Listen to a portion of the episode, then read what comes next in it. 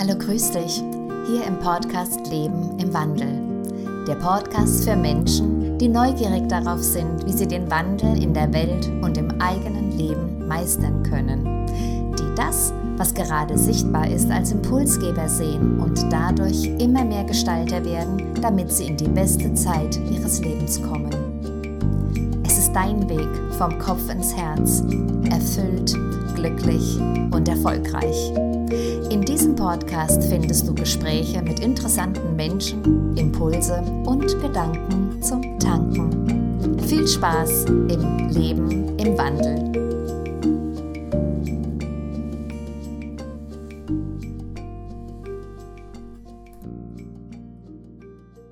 Es passiert so viel in unserer Welt. Es gibt so viele Kriege. Es gibt einen Krieg direkt vor unserer Haustür. Und es gibt so viele Unruhen. Und wenn man in die Nachrichten schaut, ins Internet schaut, könnte man glauben, dass wir ja kurz vorm Abgrund stehen. Wenn wir davon ausgehen, dass alles, was wir im Außen erleben, irgendwann einmal in uns durch unseren Geist entstanden ist oder durch den Geist einer Gruppe oder eines anderen Menschen, dann wird es wirklich, wirklich spannend.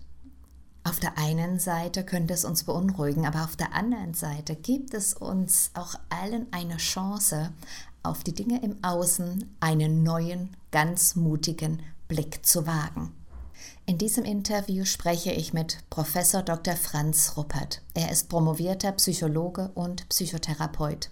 Seit 2000 ist die Psychotherapie Hauptinhalt seiner Lehre und Forschungsarbeit. Mittlerweile ist er weltweit bekannt mit seiner Methode, die er IOPT nennt. IOPT steht für Identitätsorientierte Psychotraumatherapie. Sie stellt ein psychotherapeutisches Interventionsverfahren dar und ist eine hervorragende Form der Selbstbegegnung. Es geht um die Identitätsentwicklung des Menschen im Kontext seiner frühen Bindungsbeziehungen. Franz Ruppert betrachtet psychische und physische Störungen und daraus resultierende Symptome auf der körperlichen und psychischen Ebene als Folge unterschiedlicher Formen früherer Traumatisierungen. Franz Ruppert ist übrigens auch mein Ausbilder, denn ich habe mich weitergebildet zur IOPT-Therapeutin. Hallo Franz, schön, dass du heute wieder Zeit hast für ein Interview. Ich habe ein sehr interessantes Thema mitgebracht und zwar geht es um den Krieg in mir. Ich habe von dir so einige Interviews gehört, wo es auch um dieses Thema ging, aktuell wegen äh, den Kriegen in der Welt, wegen dem Konflikt oder dem Krieg äh, in der Ukraine. Und ähm, du gehst ja davon aus, dass quasi alles was wir im Außen erleben, was wir im Außen kreieren oder wie wir unser Leben gestalten, maßgeblich davon abhängt, ähm, wie wir ähm, ja in den ersten Jahren unser Leben erlebt haben, inwieweit wir traumatisiert worden sind im Bauch der Mutter oder auch nach der Geburt und wir nach den Traumen quasi so unser Leben beginnen auszurichten. Ähm, wie würdest du das am besten erklären, warum das so maßgeblich ist? Mhm. Vielleicht darf ich noch ein Wort zu der äußeren Situation sagen, nicht? weil auch, glaube ich, da herrscht, äh, herrschen auch äh, falsche Vorstellungen oder auch vielleicht Illusionen. Ja? Aus meiner Sicht leben wir gerade so in äh, circa vier Weltkriegsebenen.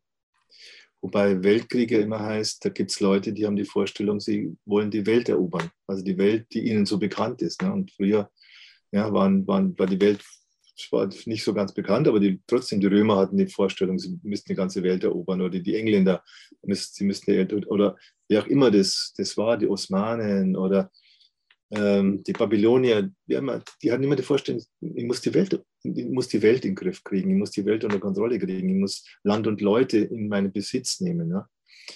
Und äh, das sind so die Welt, ist so Weltkriegs, Welteroberungsvorstellungen. Darunter gibt es so lokale Kriege, ja, zum Beispiel jetzt, wenn die Türkei gegen Kurden kämpft und so und dann Irak, äh, Gebiete im Irak, das ist eher so ein lokaler Krieg, wo es um lokale Herrschaft geht. Aber es gibt so diesen ganz großen Krieg, den Krieg im großen Maßstab, der uns alle betrifft.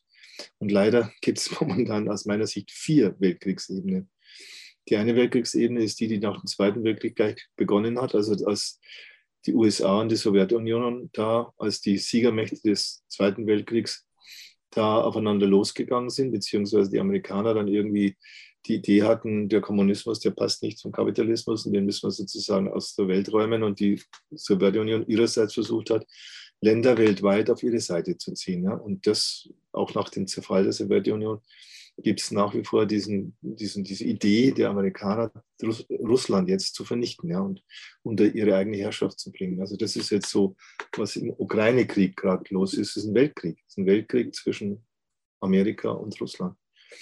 Dann haben wir eine andere Weltkriegsebene, die sich so, die, die, die da ist und die, die aber nur so ab und zu nach oben poppt. Das ist der, die Idee der Chinesen von China, die Amerikaner als Weltherrschaft abzulösen, also dass man anstelle der Amerikaner dann die Welt beherrscht. Da hat China ein Programm, äh, dass sie bis, 19, bis 2049, also 100 Jahre quasi nach der Gründung ihres, ihres Staates, Nationalstaates, äh, vollendet haben wollen. Ja? Und da tun die alles dafür. Da tun die wirklich alles dafür, militärisch, wirtschaftlich, finanziell, äh, politisch, um ja, Amerika als die Großmacht abzulösen. Ne? Also das gibt es einen ganz beeindruckenden Film auf Arte, der jetzt zeigt, wie der chinesische Führer, Staatsführer da dieses Programm umsetzt. Ja? Und das ist ein Programm, das ist antidemokratisch, es ist anti, äh, antifreiheitlich. Ja? Das sagt, wir machen das mit der Diktatur. Ja? Und dann haben wir eine weitere Weltkriegsebene, die darin besteht, dass jetzt Leute, die sich, die man als Globalisten bezeichnen kann, ja, die dann über solche internationalen ähm, Vereinigungen wie die UNO, die UN, äh, die WHO und alles, was da so angegliedert ist, versuchen sozusagen per Staatsstreich, per, per, per Notstandsgesetze, also Pandemien, die dann zu Notstands, Notstandszuständen würden, wo sie dann auch die Gesetze, äh, die Grundgesetze und alles, was es so gibt, auf, auf nationaler Ebene außer Kraft zu setzen versuchen. Ja? Und das auch mit einer ja, diktatorischen Art und Weise, ja, sodass dann keine Diskussion mehr zugelassen wird. Es geht nur noch Regeln, man muss nur noch sozusagen gehorsam sein und die Anweisungen befolgen. Und dann, wo man auch sehen kann, dass da auch mittels dieser sogenannten äh, basierten Injektionen da ein massiv globaler Angriff eigentlich auf unser Menschsein auch stattfindet, ja, unter dem Stichwort Transhumanismus. Also da gibt es wirklich diese, diese ganz großen Ebenen, äh, von, von Kriegen, ja, von Weltkriegen, also wo, wo Menschen diese, sage ich mal, absurde Idee haben, ja, die, uns alle Menschen zu unterjochen und, und zu unterwerfen, zu kontrollieren. Natürlich immer zu unserem Besten, ist klar. Mhm. Jeder hat einmal die Vorstellung, er sichert Frieden und Freiheit und Wohlstand und so. Aber de facto ist es pure Gewalt. Also was da getan wird, ist pure Gewalt. Ja, und dann haben wir natürlich jetzt einmal wieder runtergehen. Ne? Es gibt lokale Kriege, dann gibt es den Krieg im Unternehmen, ja, wo dann mhm. irgendwelche Leute in einem Unternehmen bitte spinnefeind sind und sich gegenseitig da äh, fertig, machen, fertig machen und sich ja, mobben und was auch immer, was man da alles macht. Dann haben wir den Krieg in den Partnerschaften, also den Krieg zwischen Männern und Frauen. Also wo dann vielleicht erstmal die Männer sagen, wir sind besser und die besseren Menschen und die Frauen sind minderwertiger und, und wir sind äh, klug und weise, die Frauen sind dumm und, äh, und abhängig und so und emotional. Und dann haben wir noch eine Ebene, den Krieg in den Familien, mhm. wo neben der Krieg, das, der Krieg dann, dann auf der Partnerschaftsebene geführt wird, auch ein Krieg gegen die Kinder geführt wird. Also wo die Bedürfnisse der Kinder systematisch unterdrückt werden, ignoriert werden, Kinder als Objekte missbraucht werden, zum Beispiel, äh, um, um auch um Sex, sich sexuell abzureagieren, werden dann zum Beispiel jetzt in Deutschland eine Million Kinder äh, in den Familien sexuell traumatisiert. Also wir Menschen leben im Krieg. Mhm. Und dann gibt es jetzt die letzte Ebene, und das ist vielleicht die, die, die basale Ebene, die wir verstehen müssen, um dann zu sagen, okay, wie können wir diesem Wahnsinn überhaupt vielleicht entgehen oder vielleicht kann man auch an irgendwelchen Stellen mal stoppen. Es ist der Krieg gegen dich selbst. Mhm. Also, dass du gegen dich selbst Krieg führst, das heißt, dass es in dir verschiedene Anteile gibt, die sich gegenseitig bekämpfen. Mhm. Und da sind wir dann bei der Frage, ja, wie, wie kommt das überhaupt? Wie, wie, wie kann ein Mensch Krieg gegen sich selbst führen? Und da sind wir beim Thema eben Trauma. Mhm. Trauma und die Folgen eines Traumas, nämlich die Spaltung, dass du in deiner Ganzheit dich aufspalten musst, erstmal. Na, keiner macht das ja freiwillig, sondern du wirst gezwungen dazu. Nehmen wir jetzt mal das drastische Beispiel her. Deine Mutter versucht dich abzutreiben, schon vorgeburtlich erlebst du hier, du bist nicht gewollt, so soll es weg sein. Und dann musst du dich spalten und ein Teil ist nach wie vor in dieser Todesangst und in dieser Existenznot. Und ein anderer Teil sagt, naja, wenn ich jetzt eine Chance haben will zu überleben, muss ich die Mama befriedigen. Mhm. Muss ich quasi mich auf die Seite der Mama schlagen, muss mich quasi mit dem Täter identifizieren und dafür sorgen, dass es der Mama gut geht. Ja. Und das heißt, damit vernachlässigst du natürlich oder drückst du das weg, den Anteil in dir, der Todesangst hat. Der vielleicht auch eine Wut hat ja, auf diese Mutter, die dich nicht leben lassen will. Mhm. Und dann hast du so eine fundamentale Spaltung in dir zwischen einem Anteil, der sagt, hey du, mir geht's schlecht und, und, und guck mal und kümmere dich mal an mich, beziehe dich auf mich. Und der andere sagt, der andere Anteil sagt, nee, der wichtigste Bezugspunkt für mein ganzes Leben ist meine Mama. Weil ich muss mich ja um meine Mama kümmern und dass es der gut geht, damit die mich leben lässt.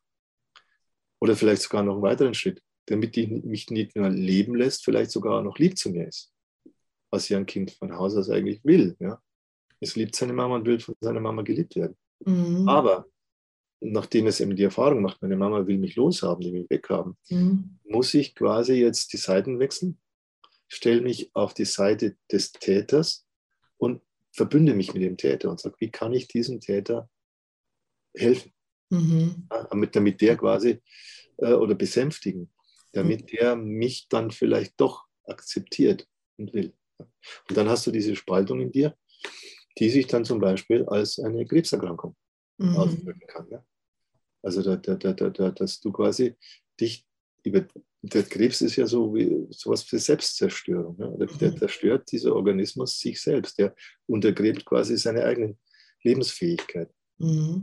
Ja, zu den Krankheitsbildern äh, gehören auch Auto Autoimmunerkrankungen, ne? Schilddrüsenerkrankungen, Hashimoto und so weiter, sind ja auch mhm. alles Selbstangriffe. Ja, ja, genau. Also es ist halt auch erstmal so, was ich so an Fällen kenne, mhm. dass äh, jemand, weil die Mama die Lebendigkeit des Kindes nicht aushält, Schilddrüse hat was mit Lebe quasi ist eine Lebensenergie, Kraftwerke mhm. sind Kraftwerke mhm. die, der Lebensenergie. Und du musst quasi deine Lebensenergie runterregeln, soweit, damit du zu dem passt, dass deine Mama das nicht aushält, dass du lebendig bist. Also muss ich so weit runter, also muss ich quasi selber unterdrücken, äh, damit du überhaupt äh, zu, zu, zu, zu deiner Mutter so passt, dass die sagt, okay, na gut, das Kind ist zwar da, stört es nicht weiter, äh, äh weil wenn es jetzt lebendig wäre, dann würde ich ausflippen, dann würde ich das nicht aushalten.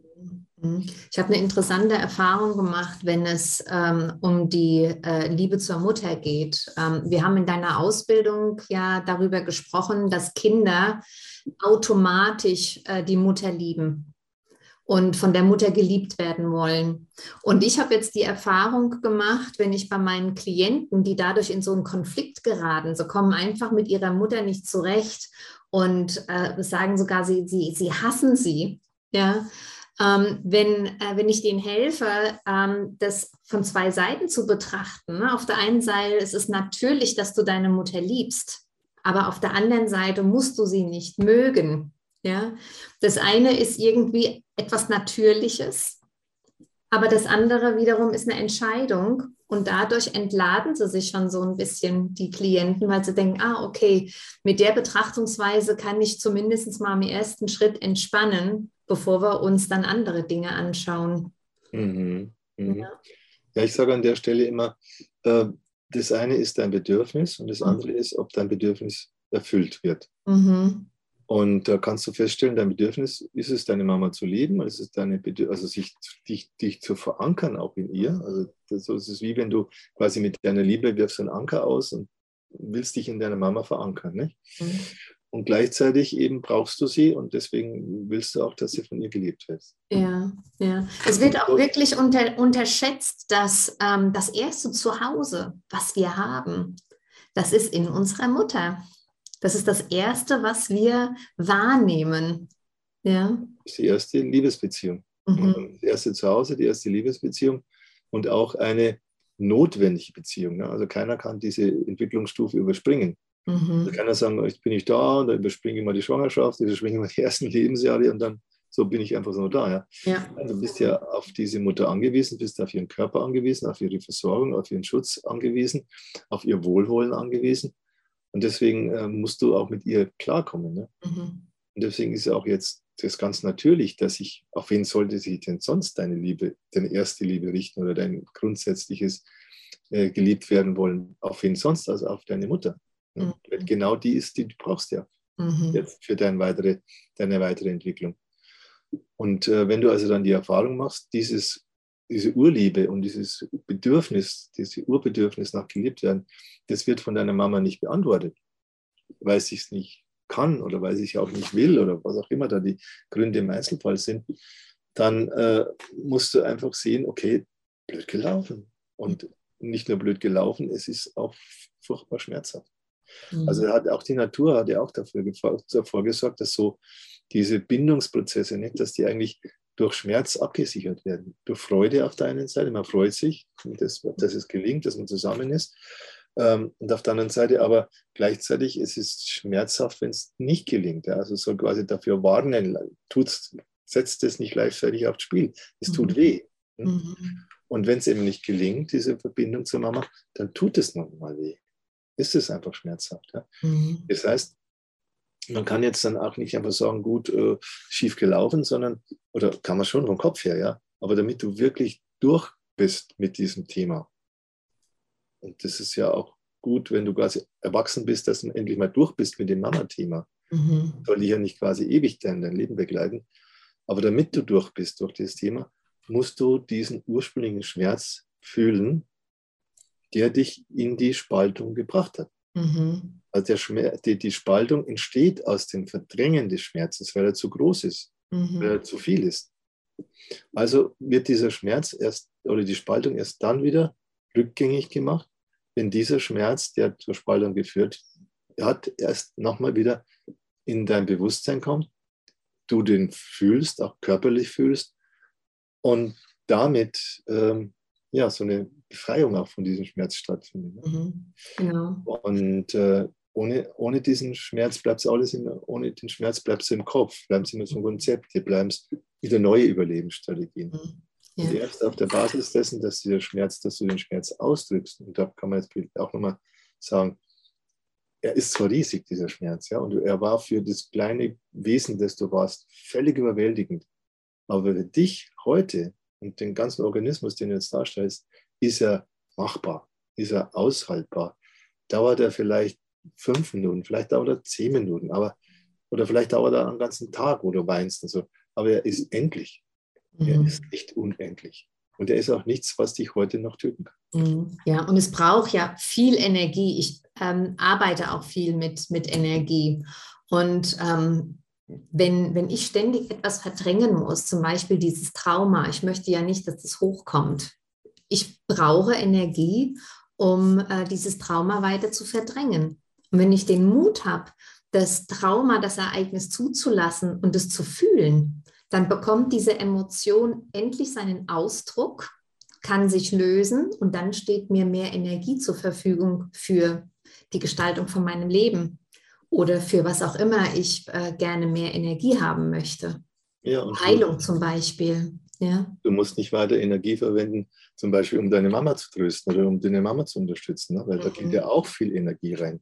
Mhm. Also in diese Art von Überlebensstrategie, ich muss quasi meine Mama so, so für die da so da sein, damit die vielleicht irgendwann mal für mich da ist, dann ist es ja unheimlich viel Energie, die du da rein investierst. Mhm. Das Zweite, was du sagst, die Unterdrückung der Gefühl ist, auch, kostet auch Energie. Ne? Ja. Also von daher ja. sind wir uns Genau, das eine ist im Außen, ich kümmere mich um meine Mutter und mache mich beliebt, dass sie mich irgendwann einmal liebt. Und auf der anderen Seite ist es die Energie, die ich in mir brauche, um äh, das Thema, die Wahrheit, also das Trauma, das Tatsächliche zu verdrängen. Mhm, genau. Ja, ja.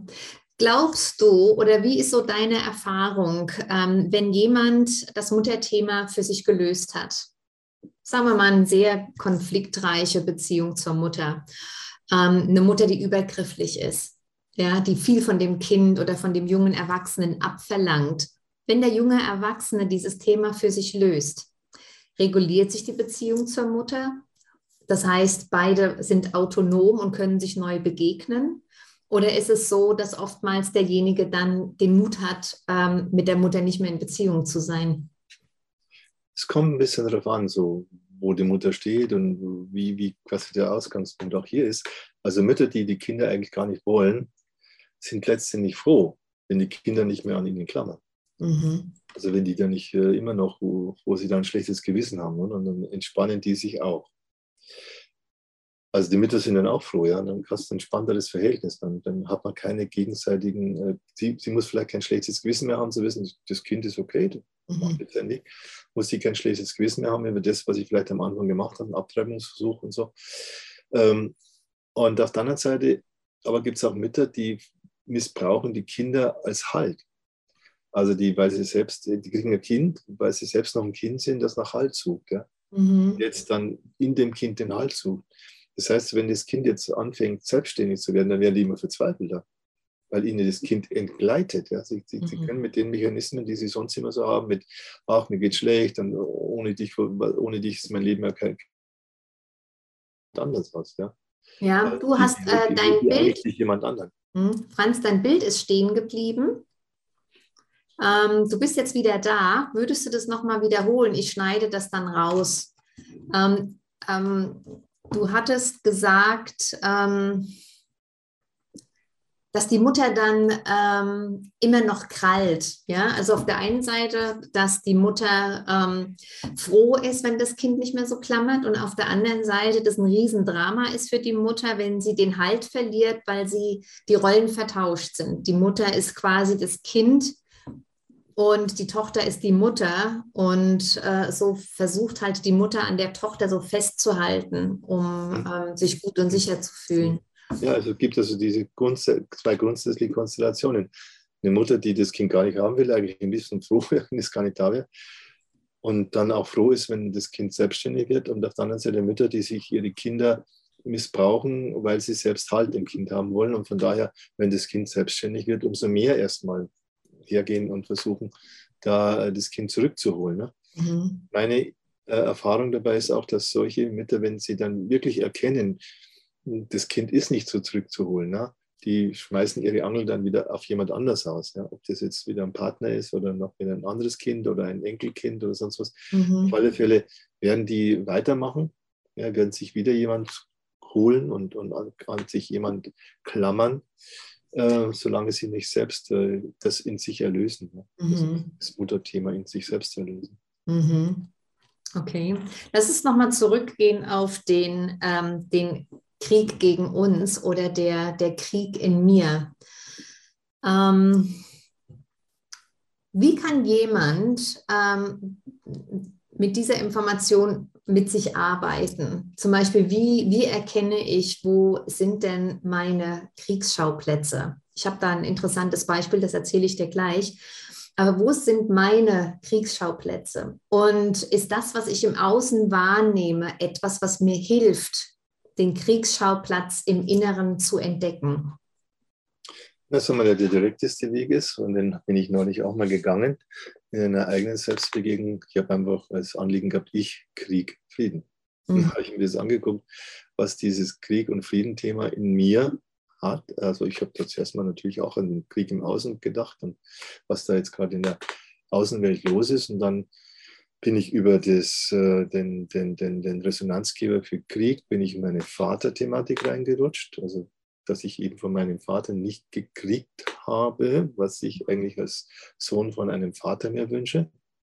Und mir dann immer so auch teilweise Ersatzväter gesucht habe, ja, wo, vor denen ich natürlich dann auch das nicht gekriegt habe, sondern wieder eher in deren Krieg reingerutscht bin. Mhm. Zum Beispiel vom älteren Bruder meiner Mutter, der bei der SS war und der dann nach außen hin so was Männliches dargestellt hat, was bei meinem Vater ich dann nicht so gesehen habe und wahrgenommen habe. Aber dadurch rutsche ich natürlich dann in die Traumageschichte von meinem Onkel rein. Ja. Mhm. Also das hat sich da gezeigt in der Selbstbegegnung. Und das andere war Frieden.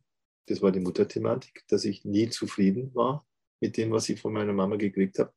Und vor allem dieses nicht an ihrem Busen genährt zu werden, also ausreichend lange gestillt zu werden.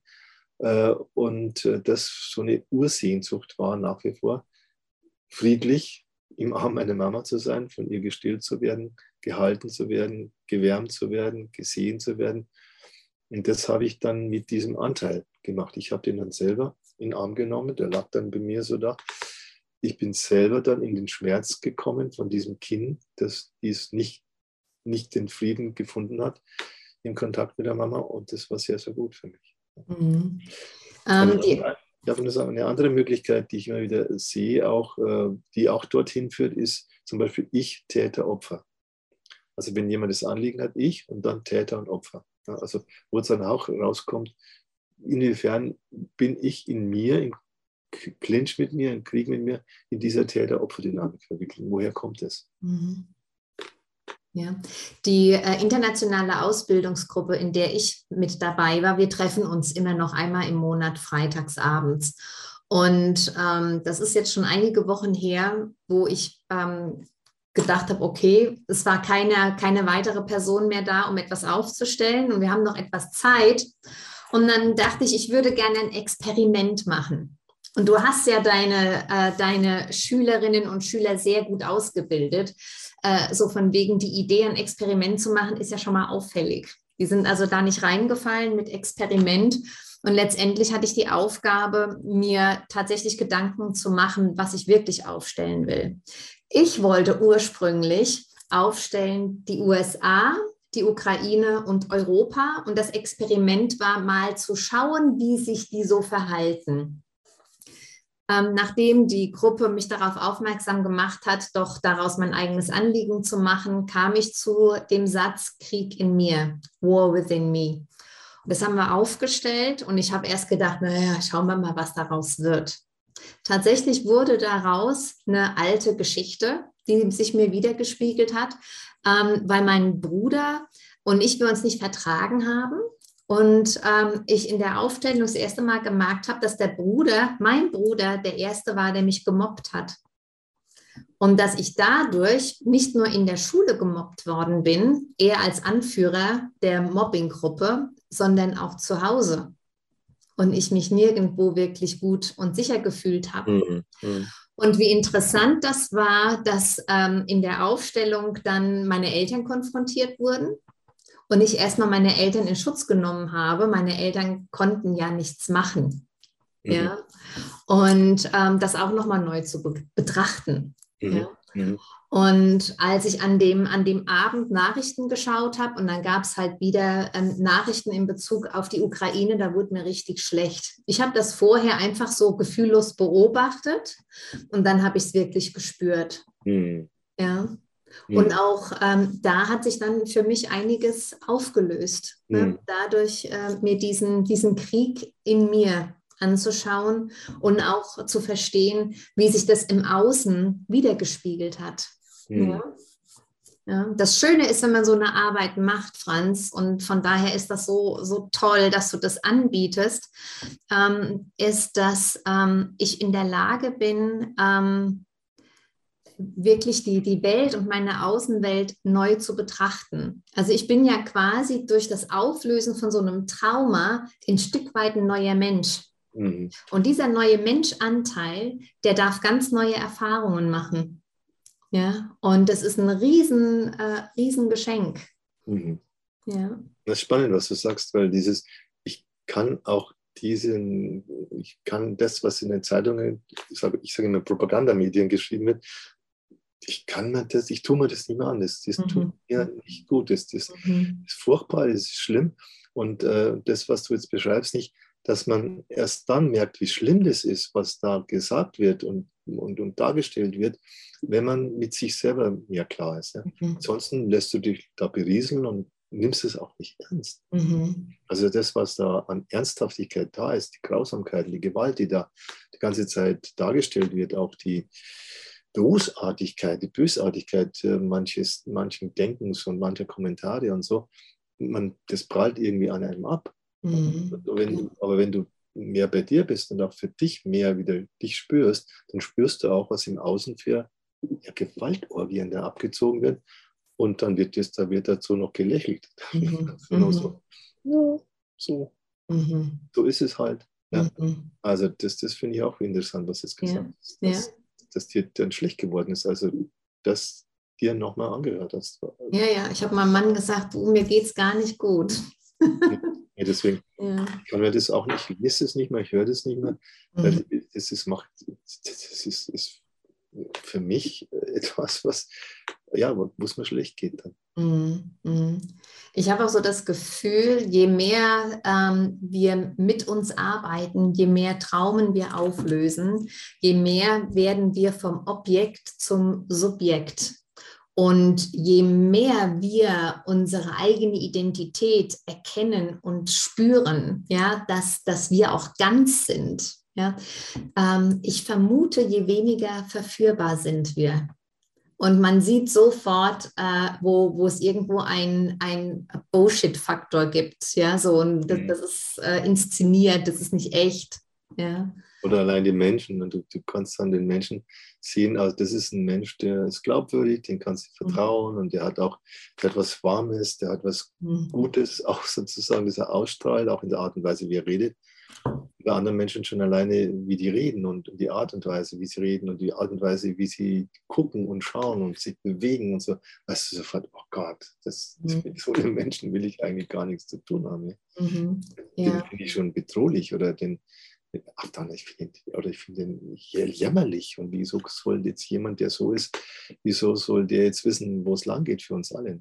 Mhm. Ja, ich habe auch das Gefühl, dass man mehr und mehr merkt, ähm, was äh, einfach nicht in Ordnung ist und wo mhm. Grenzen überschritten wird. Also man mhm. spürt das sofort, mhm. wo ähm, ich früher naiv war mhm. oder habe mir Dinge gefallen lassen. Ähm, ich spüre das direkt und weiß dann auch, wie ich damit äh, umgehen kann. Ja.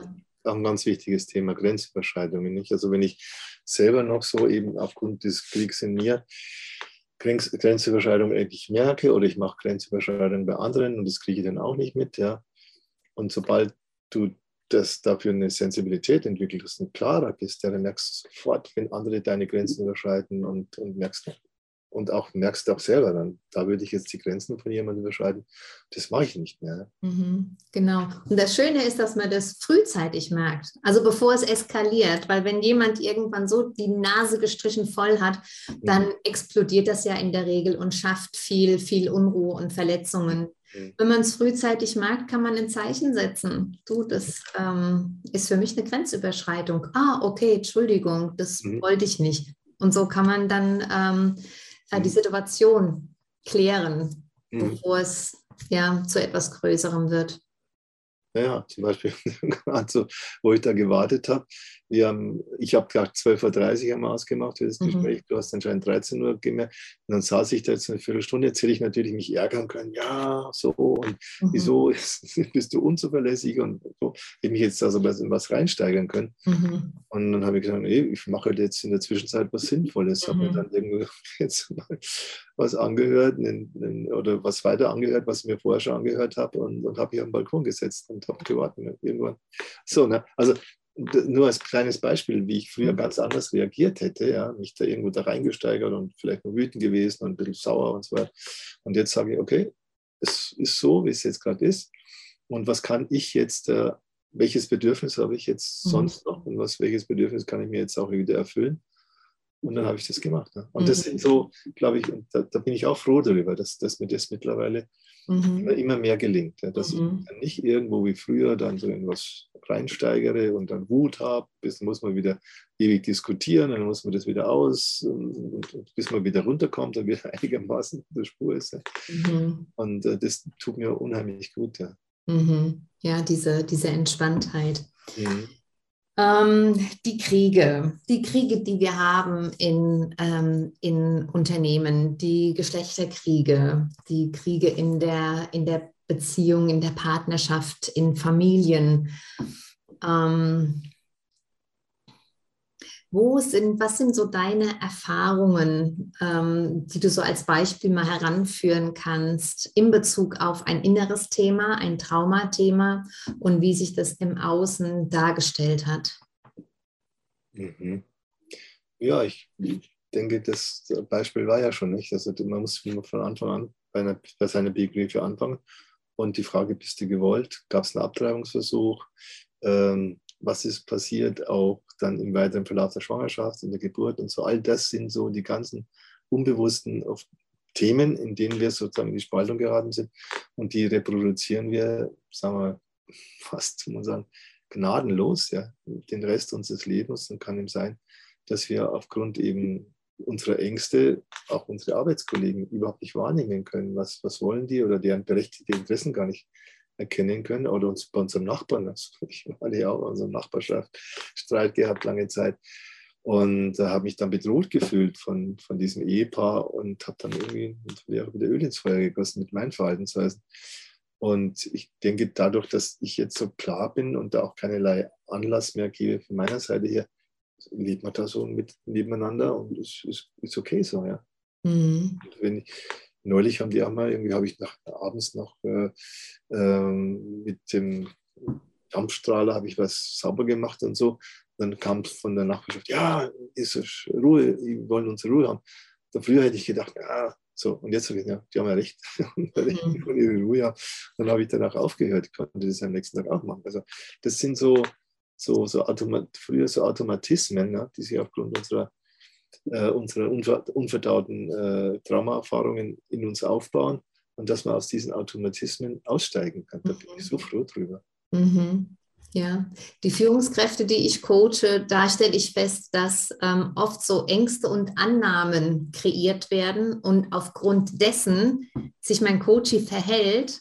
Und wenn ich dann frage, ist das wirklich wahr? Und bist du sicher? Dann wird das ganz schnell relativiert. Dann sind das innere, innere Szenarien, innere Geschichten, die sie sich erzählen und sie glauben, das ist die Wahrheit. Das berühmte Beispiel vom äh, Paul Watzlawick mit dem Mann, der seinen Nachbarn den Hammer ausleihen will. ja, genau. Reinsteigert. Äh, und dass dieser Nachbar da ihm den Hammer nicht geben würde. Und, so, ne? und entsprechend verhält er sich dem Nachbar gegenüber. Und das mhm. sind so eben die ja, unser Kopf, der, unser Kopf, der dann irgendwie sich Geschichten erfindet, ja, die dann vermeintlich zu den Gefühlen passen, die wir haben, aber das sind halt Geschichten, das, sind auch, äh, das ist nicht die Wahrheit. Die Wahrheit ist zum Beispiel eben, du bist im Geburtsprozess, wärst du fast gestorben und da, da kommt deine ursprüngliche Angst her. Und wenn du dann nochmal durch den Geburtsprozess durchgehst und diese Todesangst in dir erlöst, dann bist du auch mhm. viel entspannter. Mhm. Auch anderen Bedrohungssituationen gegenüber. Mhm. Ja.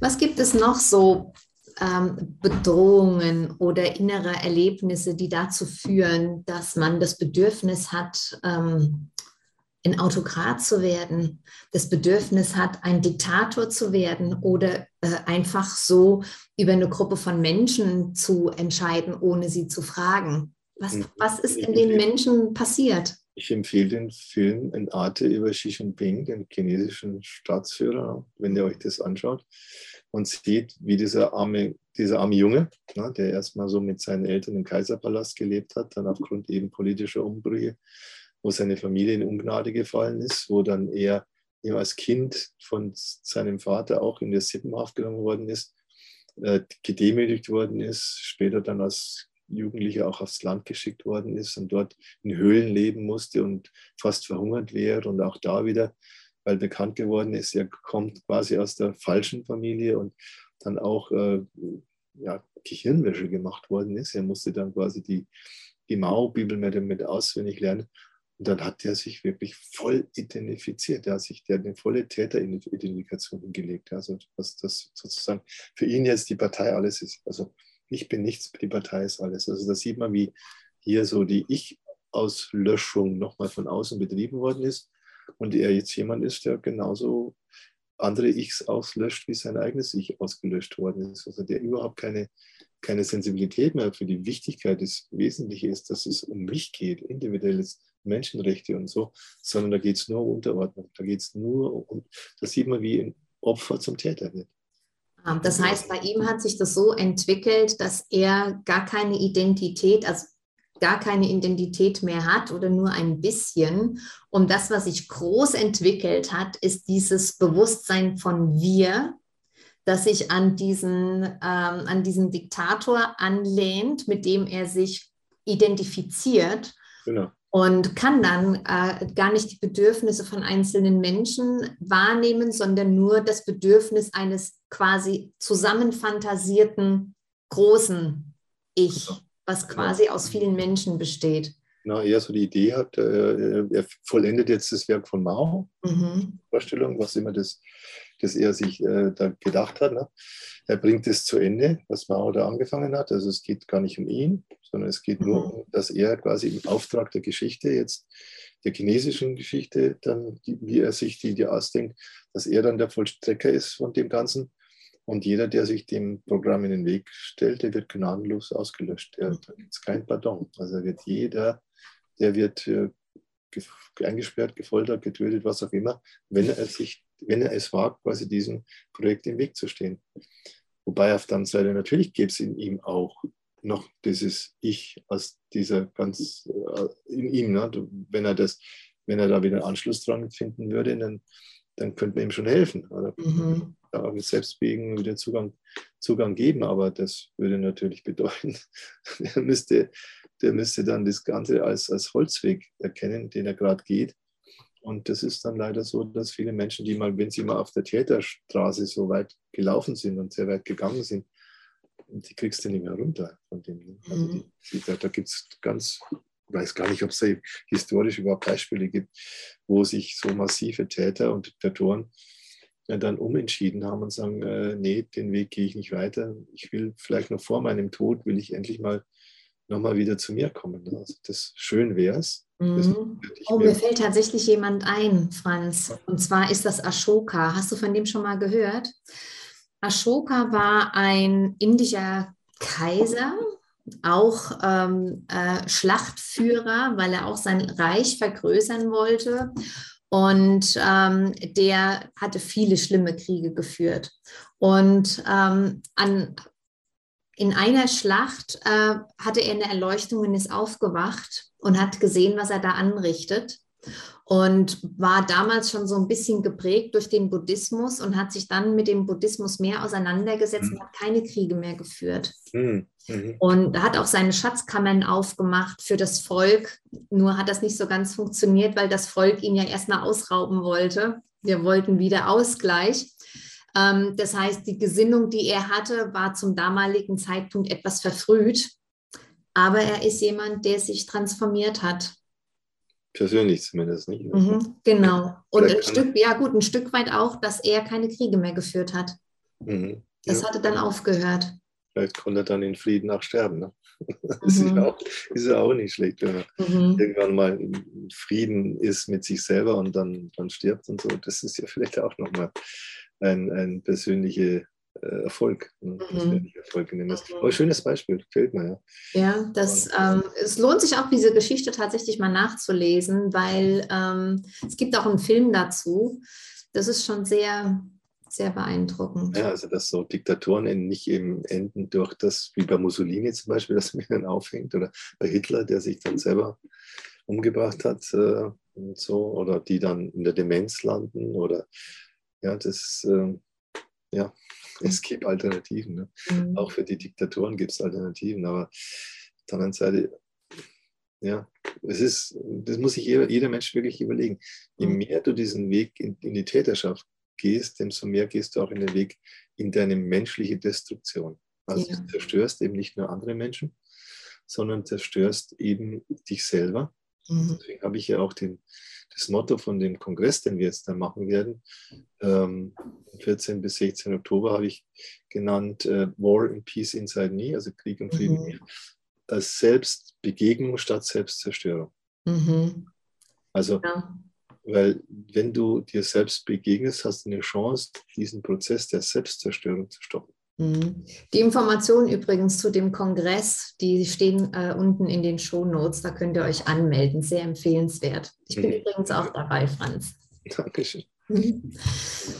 Ja, mit den Diktatoren. Weißt du, ich ähm, empfinde auch, dass wenn wir uns zu sehr in was hineinfressen, zum Beispiel in meine Autorität oder in mein diktatorisches Dasein oder in irgendwelche äh, sehr starken Überzeugungen, dass es ganz viel abverlangt, ähm, dem den Rücken zu kehren. Ich muss meinen Charme überwinden, ich muss meinen Stolz überwinden, ja. Mhm. Äh, ich muss einsehen, dass ich äh, äh, Menschen zum Beispiel geschädigt habe, ja. Und ähm, das verlangt ganz schön viel ab von einem, von einem Menschen. Ja, es ist einfacher, sich dann aufhängen zu lassen, wahrscheinlich, oder sich selbst umzubringen.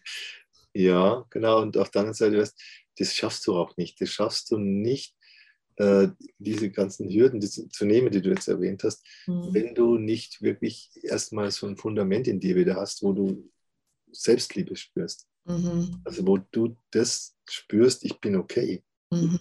Ja, es gibt den Kern in mir, der ist okay. Mhm. Aber es gibt eben diesen Kern in mir, mit dem bin ich gestartet, ins Leben gestartet und der ist völlig in Ordnung.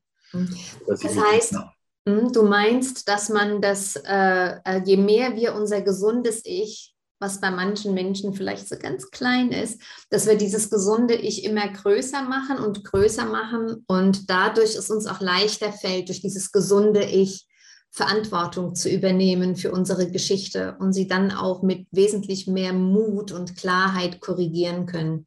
Ja, du musst erst dein Opfer sein fühlen, damit du dein Täter sein spürst. Mhm. Ah, das tut weh. Das erlebe, das erlebe ich eben bei vielen auch Müttern, die mhm. realisieren, Mensch, was habe ich denn meinen Kindern angetan? Mhm. Nein, ich habe die Augen verschlossen, dass meine Tochter von meinem Mann sexuell missbraucht wird. Und erst wenn sie dann ihr eigenes Opfer sein und dass sie vielleicht selber Missbrauch erlebt haben und was, was auch immer, dass, wenn sie das fühlen, ja, mhm. dann können sie auch erstmal sehen, was habe ich denn als Täter gemacht oder Täterin gemacht. Aber andersrum geht es nicht. Also mhm.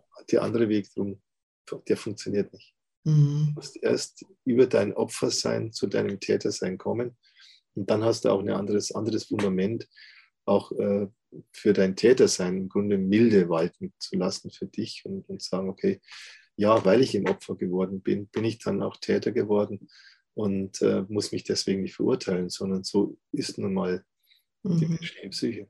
Mhm.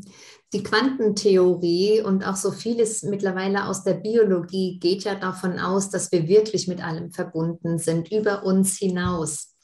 Kannst du dir vorstellen, dass wenn viele Menschen diese Arbeit machen und ihr gesundes Ich weiterentwickeln, dass das dann auch anderen Menschen mit äh, größeren Traumen oder Menschen eben, die Unheil anrichten, dass äh, es die anleitet, auch in sich Themen aufzulösen?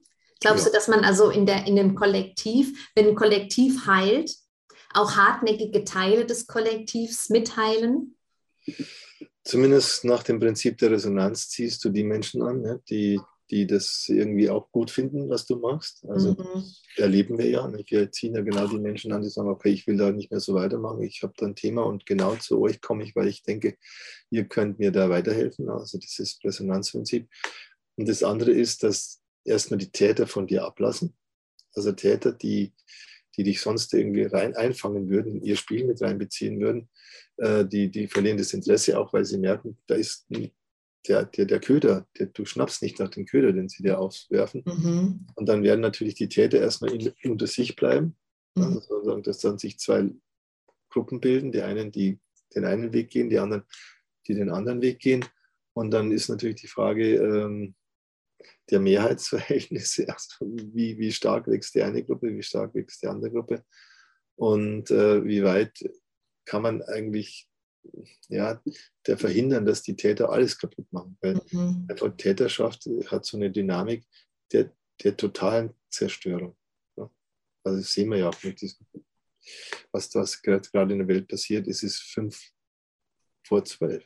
Mhm. Also die Menschheit hat sich dermaßen eine Zerstörungspotenziale äh, militärischer Art, technologischer Art, äh, chemischer Art, was auch immer zugelegt, ja, äh, radioaktive Strahlung, alles noch. Mhm. Äh, wir können uns total vernichten. Das, mhm. Binnen Kürzen können wir uns total vernichten und deswegen ähm, können wir einfach können wir eigentlich nur hoffen, können wir eigentlich nur hoffen, dass da so ein kollektiver Aufwachprozess stattfindet, mhm. äh, wo die Menschen sagen, was machen wir denn da? Mhm. Tun wir uns das an? Macht es denn Sinn? Geht es anders nicht viel besser und so? Mhm. Und da ist es, glaube ich, auch gut, dass äh, wir zum Beispiel ne, mit dem Leben, das wir dann führen und den, auch vielleicht die Vorbilder, die wir ein Stück weit sein können dadurch, dass wir sagen, es gibt eine Alternative. Du mhm. musst nicht diesen Weg in den Abgrund gehen. Ne? Du musst mhm. nicht den Ast sägen, auf dem du selber sitzt und anderen Menschen den Ast absägen, auf dem sie sitzen. Es geht ganz anders auch. Mhm. Also es gibt auch ähm, für jedes psychische Problem gibt es eine gute Lösung. Mhm. Und Gewalt ist nie eine Lösung. Gewalt schafft Probleme, schafft, Gewalt schafft keine Probleme aus der Welt. Ja, man kann sich immer fragen, das ist relativ einfach. Man kann sich immer fragen, ähm, sind meine Gedanken, ist mein Handeln, sind meine Motive aus der Liebe geboren oder aus der Angst? Ja, absolut. Sobald sie aus der Angst kommen, heißt es aufstellen, anschauen, auflösen. Ja, ja. genau. Das sind zwei Lebensmodi. Sobald du in der Angst bist, kommst du in, in, in Stress, kommst du in die Aggression, kommst in die, in die Wut und dann in die Aggression und dann in das, ja, und das andere wenn du in dieser liebevollen Haltung bist, sagst du, ja, ich, mhm. wir finden einen Weg, wir finden einen Weg, dass dein Interesse und mein Interesse beides da sein kann. Genau, man fühlt es ja auch, gell? Wenn, wenn ich mich in die Liebe hineinfühle, die macht weit, ja, da ist ein Weitblick.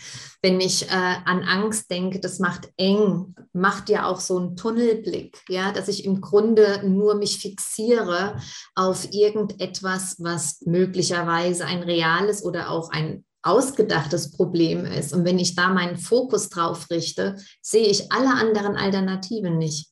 Mhm. Gibt mhm. nur diesen, diesen Weg. Keine mhm. andere Alternative ist möglich. Genau. Mhm. Und ich glaube auch, dass was wir halt brauchen, ist, dass wir ein Menschenbild haben, das real ist. Also, dass wir uns als Menschen real sehen, so wie entstehen wir, was passiert dann am Anfang unseres Lebens, wie können uns diese unbewussten Themen alle prägen und dann auch in die Irre führen. Und da auch vielleicht nochmal der Gedanke nicht mit dem Welt. Warum gibt es diese Idee der Welteroberung überhaupt? Mhm. Man muss ich Kontrolle über die ganze Welt haben. Ja? Mhm. Dieses Weltkonzept ist auch psychologisch gesehen ein Mutterkonzept. Mhm. Also die Welt am Anfang eines für den Menschen ist die Mama. Genau, das heißt auch Mutter Erde. Heißt wahrscheinlich nicht umsonst so. Genau. Ja. Und mhm. deswegen ist, wenn am Anfang mit der Mutter etwas schief läuft, ja, deine Mama will dich nicht, die lehnt dich ab und so weiter. Und dann die Vorstellung, ich erobere jetzt meine Mama, damit sie mich quasi, ich kontrolliere sie jetzt, damit ich habe ich hab Macht über sie, ja. Mhm. Obwohl du als Kind nie Macht über deine Mama haben kannst, das geht nicht. Mhm. Aber diese Idee, ja, ich, es wäre doch gut, wenn ich über meine Mama Macht hätte, dann würde sie, könnte sie gar nicht anders als mich lieben. Mhm. Und mich, mir Aufmerksamkeit geben. Und das, glaube ich, steckt hinter verdeckt hinter diesen ganzen Welteroberungsideen der Leute, die, die sich denn da verschreiben, steckt es auch drin. Mhm. Und, äh, deswegen würde sich, ob das jetzt Putin ist, Xi Jinping, Joe Biden oder wer auch immer da, Bill Gates oder wer auch immer diese Leute sind, Soros, also wenn die, wenn man, wenn die sich mal auseinandersetzen würden, was habe ich denn für ein Konzept von Welt? Ich bin mir 100% sicher, mhm. dass ich auf die Mama komme. Ne? Mhm. Das ist da, da die Vorstellung, eigentlich die, die Verschiebung ist äh, dann von, von, von der Mama mhm. ganze Außenwelt. Mhm. Und dann werden sie auch relativ schnell geheilt werden von dieser Illusion, ich muss die Welt erobern, damit ich glücklich bin. Mhm. Oder ich mache alle glücklich, ja, wenn ich mhm. die Welt erober. Mhm. Es ist ja wirklich mal interessant, ähm, äh, diese Menschen nicht als Feinde zu sehen, sondern äh, mal die Gelegenheit zu haben, beim Kaminfeuer sich wirklich zu unterhalten, mal wirklich im, ins Gespräch zu gehen und mal zu gucken, äh, was haben die für eine Geschichte? Ja, warum sind sie, äh, sind sie in solchen ähm, Konstrukten gefangen, wo äh, sie nur glauben, mit der Erweiterung der Macht können sie überleben? Mhm, genau. Ja. Also, bin mir 100% sicher dass wir da auf eine ganz, ja, auf sehr ähnliche Mutterthemen stoßen würden. Mhm. Ich glaube es auch. Franz, wir sind am Ende unseres Interviews, hm? aber nicht am Ende unserer Gespräche. ja, schade. Das wäre schade. Es wird immer spannender. Und ähm, ich freue mich schon auf unser nächstes Gespräch. Und für die Zuschauer und Zuhörer hoffe ich, dass wir einen schönen Einblick äh, geben konnten, ähm, was es bedeutet, ähm, Außenkriege wahrzunehmen und ähm, was es mit uns persönlich zu tun hat und vielleicht mit unserem Mutterthema. Ja, dass vielleicht wir, wir auch Mut machen, ja, also dass uns unsere Zuschauer und äh, Zuhörerinnen, dass die dann auch sagen, gut, das schaue ich mir mal an. Ne? Ich schaue mhm. das mal an, wie schaut es in mir aus mit dieser Täter-Opfer-Dynamik, mit diesem Krieg in mir. Ja, und wir wissen mit unserer Arbeit, äh, äh manchmal reicht eine Aufstellung und die Bereitschaft, ähm, äh, wirklich heilen zu wollen. Und dann entstehen kleine und große Wunder, oder Franz? Und dann geht der Weg, da geht dann äh, die, die, die, der Zug fährt dann in die richtige Richtung. Ja, ganz genau. Genau. Okay. Ja, Alles klar. Jo, ciao, bis zur nächsten Gelegenheit. Tschüss. Bis dann. Tschüss. Ciao. Wenn dir dieser Podcast gefallen hat, dann freue ich mich über ein Like von dir. Und wenn du es mit Leuten teilst, mit Freunden, Bekannten, ja, um diese Podcasts weiter zu verbreiten. Wenn du Interesse an meiner Arbeit hast, dann lade ich dich ein auf meiner Homepage www.anja-maria-stieber.de. Wir hören uns. Tschüss.